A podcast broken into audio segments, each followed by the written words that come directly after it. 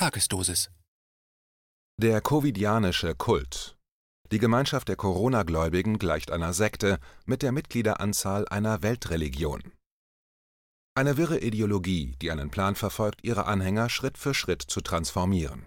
Totale Kontrolle des Bewusstseins und der Versuch, Menschen radikal aus ihrem bisherigen Lebensumfeld herauszureißen. Systematische Erzeugung eines Ohnmachtsgefühls, ein rigides System von Belohnung und Verhaltenskontrolle, autoritäre Strukturen und die Neigung, Abweichler zu brandmarken und zu verstoßen. Denkt man da nicht automatisch an einen gefährlichen religiösen Kult? Nur weil die Anzahl der betroffenen Menschen so groß ist, fällt den meisten Beobachtern des Corona-Geschehens der Begriff Sekte nicht ein, aber auch ein Wahn mit sehr vielen Anhängern bleibt ein Wahn. Bereits im Oktober 2020 schrieb der Autor einen Aufsatz mit dem Titel Der Covidianische Kult, in dem er die sogenannte Neue Normalität als eine globale totalitäre ideologische Bewegung beschrieb. Die Entwicklungen der letzten sechs Monate haben die Richtigkeit dieser Analogie bewiesen.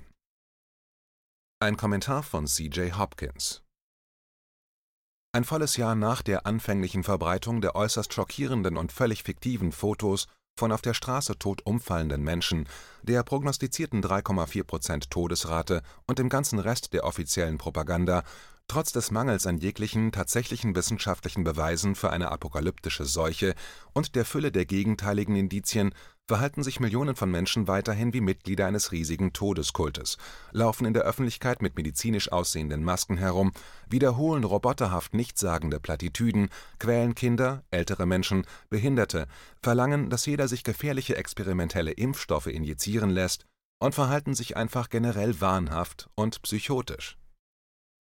Wie sind wir bloß an diesen Punkt gekommen? An den Punkt, an dem, wie ich es in The Covidian Cult formuliere, Zitat, Anstatt dass der Kult als eine Insel innerhalb der dominanten Kultur existiert, der Kult die dominante Kultur geworden ist und diejenigen von uns, die dem Kult nicht beigetreten sind, zu isolierten Inseln innerhalb dieser Kultur geworden sind. Zitat Ende.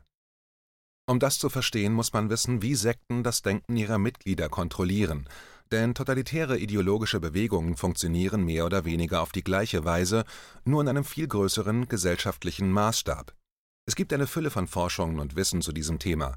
Ich habe Robert J. Lifton in meinem früheren Aufsatz erwähnt. Aber um die Sache zu verdeutlichen, werde ich einfach Margaret Singers Sechs Bedingungen der Bewusstseinskontrolle aus ihrem Buch von 1995 Cults in Our Midst als eine Linse verwenden, durch die man den covidianischen Kult betrachten kann.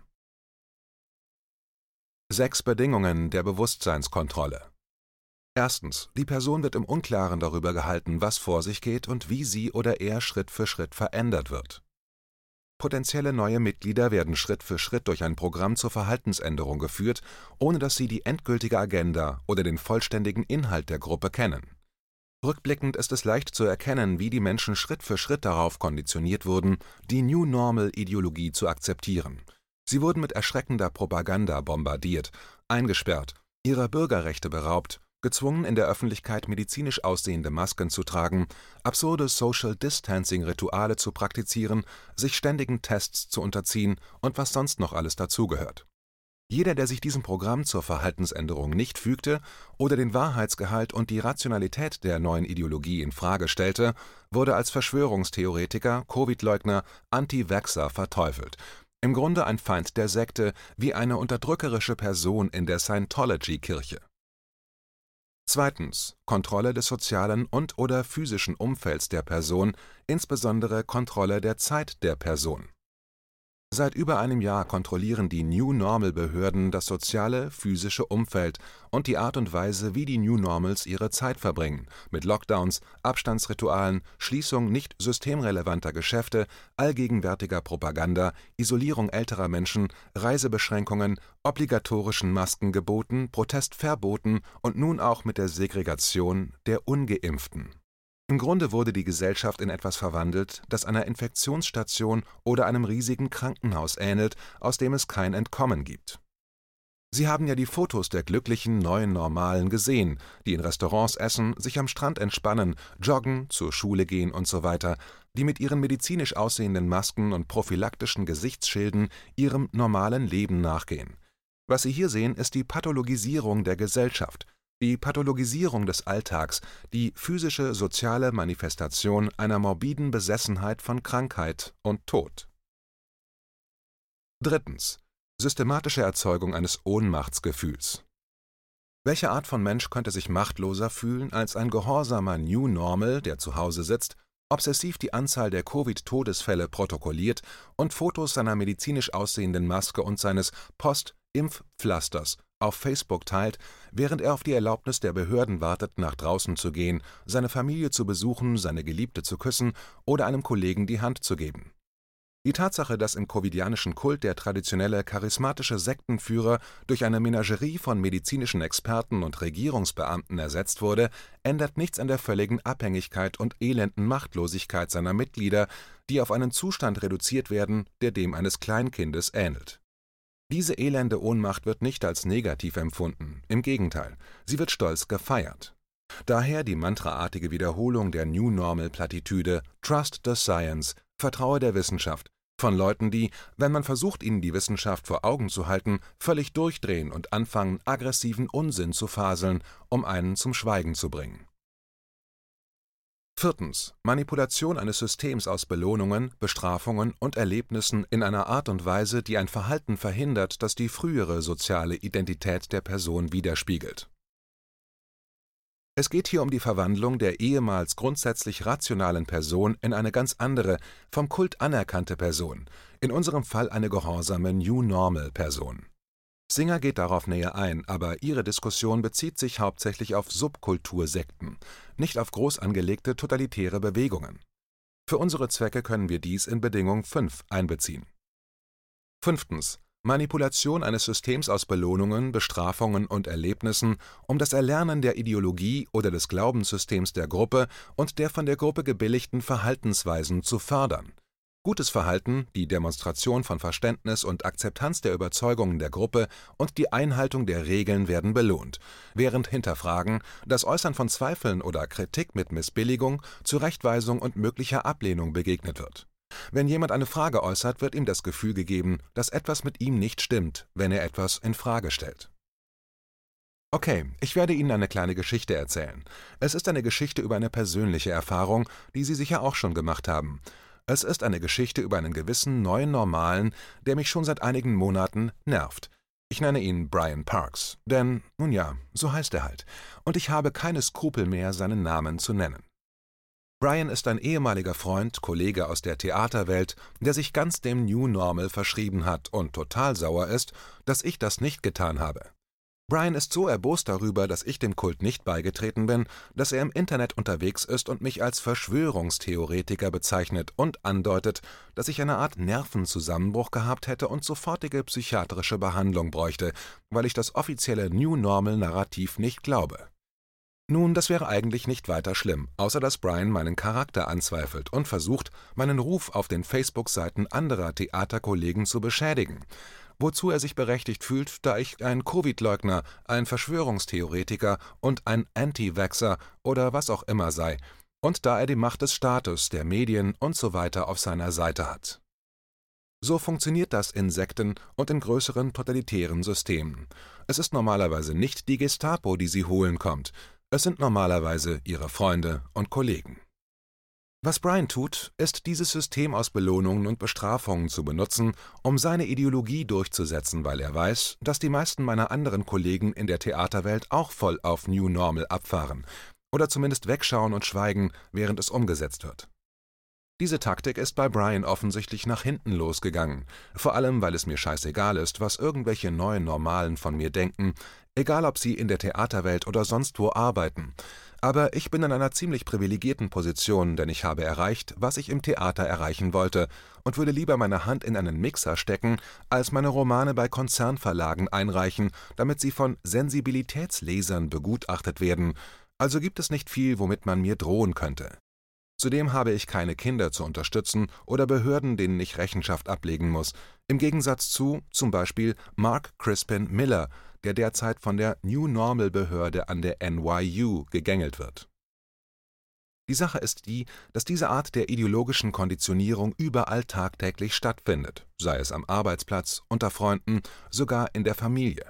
Der Druck, sich anzupassen, ist stark, denn nichts ist für eingefleischte Sektierer oder Mitglieder totalitärer ideologischer Bewegungen bedrohlicher als diejenigen, die ihre grundlegenden Überzeugungen in Frage stellen, sie mit Fakten konfrontieren oder auf andere Weise zeigen, dass ihre Realität überhaupt nicht der Realität entspricht, sondern vielmehr eine wahnhafte, paranoide Fiktion ist der Hauptunterschied zwischen der Funktionsweise von Sekten und totalitären ideologischen Bewegungen besteht darin, dass eine Sekte normalerweise eine subkulturelle Gruppe ist und daher nicht Kultmitglieder die Macht der Ideologie der dominanten Gesellschaft haben, auf die sie sich stützen können, wenn sie sich den Bewusstseinskontrolltaktiken der Sekte widersetzen und versuchen, ihre Mitglieder zu deprogrammieren, wohingegen in unserem Fall dieses Gleichgewicht der Macht umgekehrt ist Totalitäre ideologische Bewegungen haben die Macht der Regierungen, der Medien, der Polizei, der Kulturindustrie, der Wissenschaft und der willfährigen Massen auf ihrer Seite. Sie brauchen also niemanden zu überzeugen. Sie haben die Macht, die Realität zu diktieren.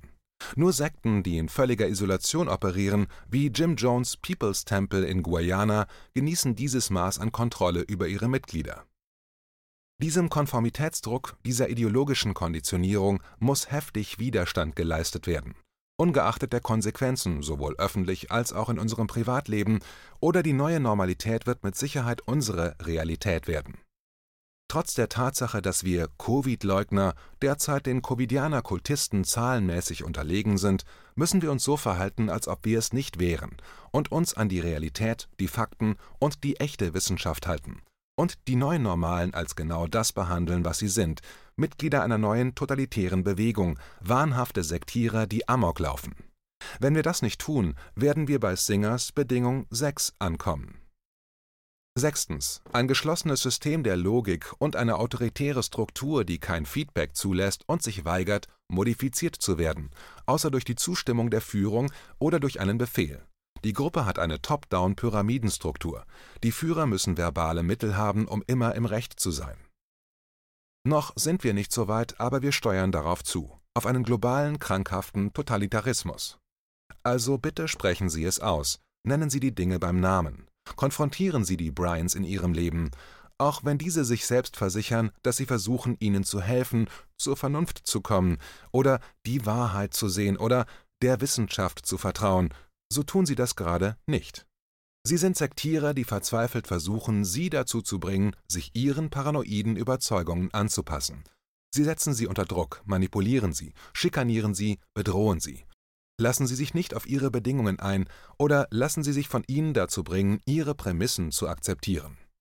Wenn Sie sie erst einmal in Ihr Narrativ eingesponnen haben, haben Sie gewonnen. Entlarven Sie sie, konfrontieren Sie sie mit Ihren Taktiken und Ihren Motiven.